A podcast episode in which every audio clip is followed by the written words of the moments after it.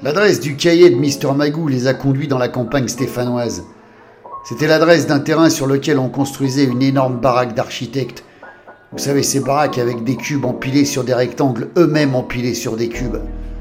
Qu'est-ce que c'est que ce bordel dit Moulinet Mister Magou se ferait construire une baraque de rupin avec l'argent des cambriolages Il s'était complètement planté pour le frère de Lorella. Il ne pouvait pas être là, enfermé quelque part dans un chantier. Quand ils sont remontés dans la bagnole, Ravinsky a mis le contact et ils se sont chopés un méchant coup au palpitant. Devant le capot, dans le faisceau des phares de la bagnole, un type sorti de nulle part pointait sur eux un riot gun Maverick calibre 12. Pour les non-initiés, c'est un fusil à pompe canon court qui vous enverrait valser à plus de 3 mètres si vous preniez un pruneau dans le buffet. Moulinet et Ravinsky sont sortis de la caisse avec les mains en l'air bien en évidence en affichant un grand sourire. Le type leur a demandé hargneusement ce qu'il foutait ici en pleine nuit sur un terrain privé. Moulinet a répondu en plaisantant qu'il sortait d'une bringue et que comme il avait picolé, il avait filé le volant à sa femme qui s'était foutue dedans en se trompant de chemin. Ravinsky fusilla Moulinet du regard, mais elle savait qu'il venait de leur sauver les miches. Le type a réfléchi un moment et a balancé un gros glavio sur leur capot, avant de balancer en se marrant comme si ça avait été la meilleure vanne de l'année. Ah les gonzesses sont juste bonnes à nous faire chier Moulinet a rigolé avec lui. Ravinsky bouillonnait. Il s'est tourné vers elle et lui a balancé sur le même ton que leur ami cracheur de mollard.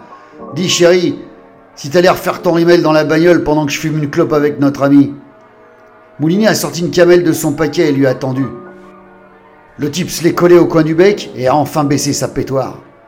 Ravinsky a remonté dans la bagnole sans rien dire, car elle savait que sur ce coup, Moulinet était le seul à pouvoir les sortir de ce merdier. Moulinet a allumé les clopes avec son zippo avant de s'excuser pour le dérangement.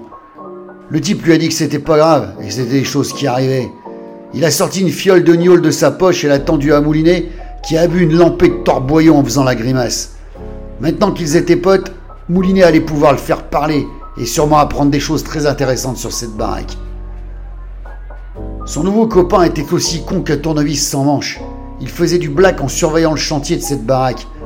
Et puis de fil en aiguille, mais surtout de goulet de en goulet de gnôle, le mec a commencé à expliquer à Moulinet que la baraque était pour un richeton de Lyon.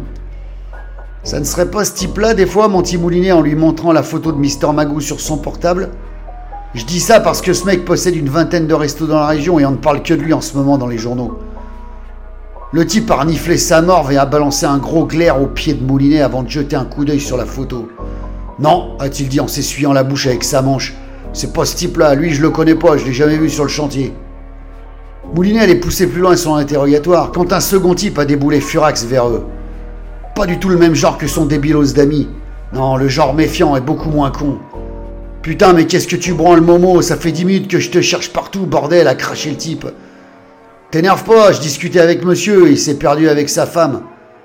Le type a scanné Moulinet avant de lui demander avec méfiance. Alors comme ça, vous vous êtes perdu dans un chemin privé qui part tout en bas de la route Faut vraiment être con. Ou alors vous venez fouiner Pas du tout, rigola Moulinet, on sortait d'une fête, j'étais complètement bourré et c'est ma femme qui a pris le volant, mais elle s'est foutue dedans.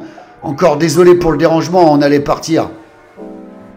Et c'est là que ce connard de cracheur de mollard a merdé. Il a dit à son collègue le monsieur voulait savoir qui c'était qui se faisait construire une baraque pareille ici. Il m'a montré la photo d'un lyonnais friqué qui a des restos partout, mais je lui ai dit que c'était pas lui. Ferme ta putain de gueule, Momo, lui intima le type. Je peux voir cette photo a-t-il demandé à Moulinet?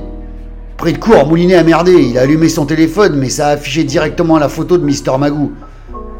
Je connais pas ce type-là non plus, a dit le gars en observant attentivement leur caisse.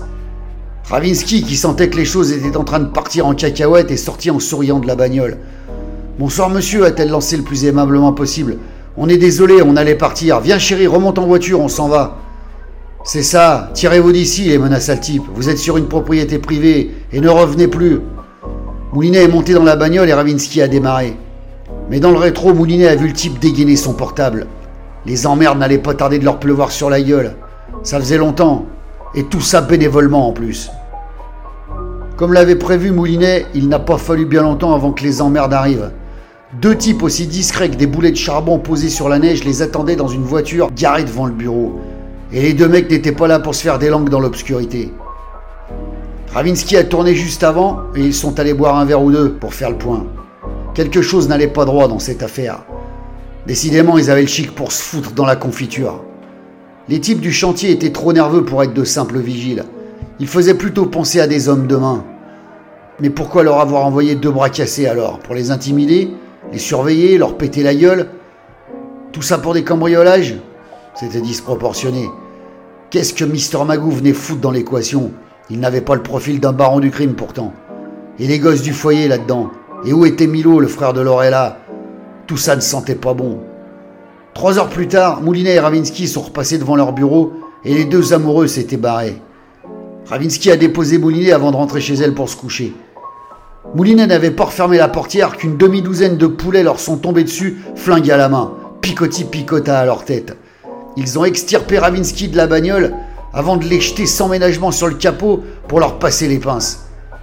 Moulinet leur a demandé pour quel motif on les arrêtait. Ils étaient en état d'arrestation pour tentative d'empoisonnement, enlèvement, séquestration et cambriolage.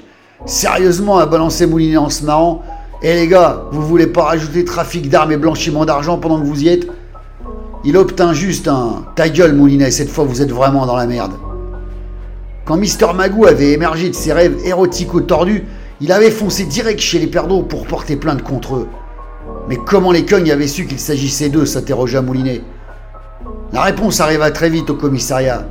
Ce vicelard de pervers de Mister Magoo avait évidemment foutu des caméras partout chez lui pour filmer ses orgies. Des putains de caméras qui se déclenchaient automatiquement dès qu'il ramenait une gonzesse chez lui pour la filmer à son insu.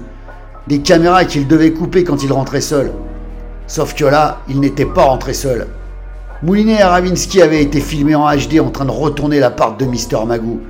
Et comme tous les keufs de Lyon connaissaient leur gueule, ils n'ont pas mis longtemps avant de les retrouver pour leur tomber dessus.